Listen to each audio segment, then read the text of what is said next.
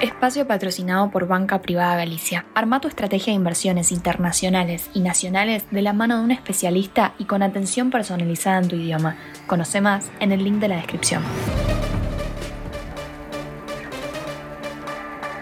Muy buenos días, estrategas. Soy Mariana Espina, periodista de BloombergLinea.com en Argentina y hoy te voy a contar las tres noticias más importantes para que arranques tu día. Además, como todos los jueves, Recintos del Poder, un resumen de lo más importante que está pasando en la política argentina. Como siempre, no te olvides de darle clic al botón para seguir este podcast, de compartir este capítulo y de activar las notificaciones. Lo que tenés que saber. 1. Este fin de semana largo irrumpió la violencia en las calles y rutas de la provincia de Jujuy. La protesta de docentes, manifestantes y partidos políticos fue reprimida por las fuerzas de seguridad de la provincia y la situación no se calmó. Hay más de 100 heridos y más de 50 detenidos. A las fuertes acusaciones cruzadas entre el gobernador Gerardo Morales y el gobierno nacional, se sumaron las advertencias al accionar de las fuerzas por parte de las Naciones Unidas y Amnistía Internacional, entre otras organizaciones. Ayer seguían los cortes en las rutas 34, 66, 52, 6 y 61. Mientras que el sindicato docente de CETERA decretó un paro nacional en contra de la represión policial, las protestas tuvieron su contraparte en la ciudad de Buenos Aires, con un corte total de la avenida 9 de julio. Morales acusa a partes del gobierno de la nación de orquestar las protestas con fines electorales.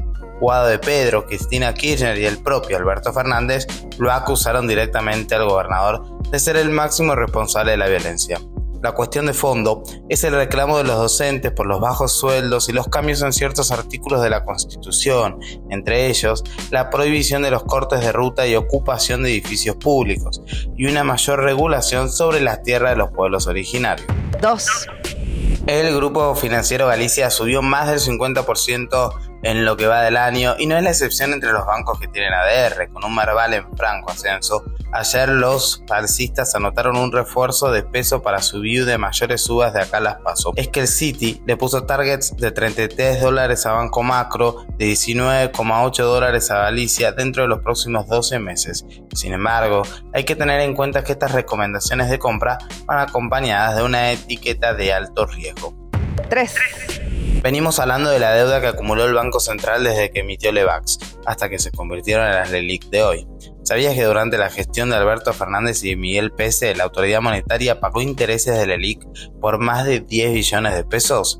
Si volvemos a agosto del año pasado, cuando asumió Sergio Massa, era 3,3 billones y a principios de este 2023 íbamos 5,5 billones de pesos. Y cerramos con un dato que podría llamarte la atención al tipo de cambio oficial de hoy, estamos hablando de que el Estado pagó intereses del ELIC por más de 38 mil millones de dólares, es decir, no tan lejos de lo que se le debe al FMI. Antes de pasar a recintos del poder, veamos rápidamente cómo van a abrir los mercados este jueves. El S&P Merval subió 4,88% ayer. Continúa la onda verde para las acciones argentinas en Wall Street, con subas de hasta el 9,62% para Telecom y cuatro bajas, entre ellas la de Central Puerto del 2,42%. El dólar blue cerró en 492 pesos, el MEP en 478 pesos y el contado con liqui cerca de los 496 pesos. Recintos del poder. Lo que sucede en Jujuy parece ser un episodio clave en el año electoral. Puede marcar el futuro del por ahora precandidato a presidente Gerardo Morales y posible candidato a vicepresidente en la fórmula Horacio Rodríguez Larreta, pero también puede marcar el discurso que encabeza la otra precandidata presidenta del PRO, Patricia Bullrich. Bullrich confirmó ayer a su compañero de fórmula en la boleta. Se trata del mendocino Luis Petri, de la Unión Cívica Radical y ex diputado nacional, Petri viene de ser derrotado en interna de Juntos por el Cambio con Alfredo Cornejo en la carrera hacia la gobernación mendocina. Los 18 puntos alcanzados y su versión más halcón dentro del Partido Centenario, dedicado a la temática de seguridad y justicia, se ganaron la consideración de Patricia, que buscaba una fórmula mixta de PRO y UCR. Lo mismo busca Horacio Rodríguez Larreta, que negociaba esa fórmula con Gerardo Morales, en un hecho que ahora está siendo analizado a raíz de lo que ocurre en Jujuy. Pero sí habrá definiciones por parte del jefe de gobierno de la ciudad. junto a su candidato a gobernador en la provincia de Buenos Aires, la reta anunciará hoy que Miguel Ángel Pichetto y Silvia Los Penato encabezarán la lista de diputados nacionales en el principal distrito del país. Al frente estaría Cristian Ritondo. En Unión por la Patria la situación está lejos de calmarse. La fuerza de Daniel Scioli hizo una presentación en la justicia electoral bonaerense para impugnar el acta presentada por el presidente del PJ provincial, Máximo Kirchner, al considerar que es inconstitucional el reglamento de pisos que establece para la conformación de la lista de legisladores. Por fuera de ese conflicto, aún no hay definiciones de quién será el precandidato a presidente que represente al kirchnerismo. Eso deberá conocerse este sábado 24 de junio. El domingo hay elecciones a gobernador en Córdoba y en Formosa. La frase del día.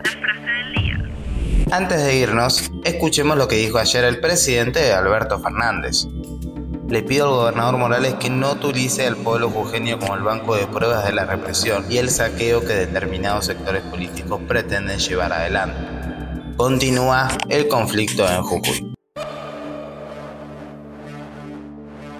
Esto fue un nuevo capítulo de la Estrategia del Día Argentina. Yo soy Mariano Espina, periodista de Bloomberg Línea, y me podés seguir en Twitter en arroba Espina Mariano. No se olviden de darle clic al botón para seguir este podcast y a la campanita para que se enteren al instante que salga cada capítulo de lunes a viernes. Espero tengas una gran jornada productiva. Esto fue La Estrategia del Día Argentina, escrito y narrado por Francisco Aldaya. Producido por Arturo Luna y Daniel Hernández. Que tengas un día muy productivo.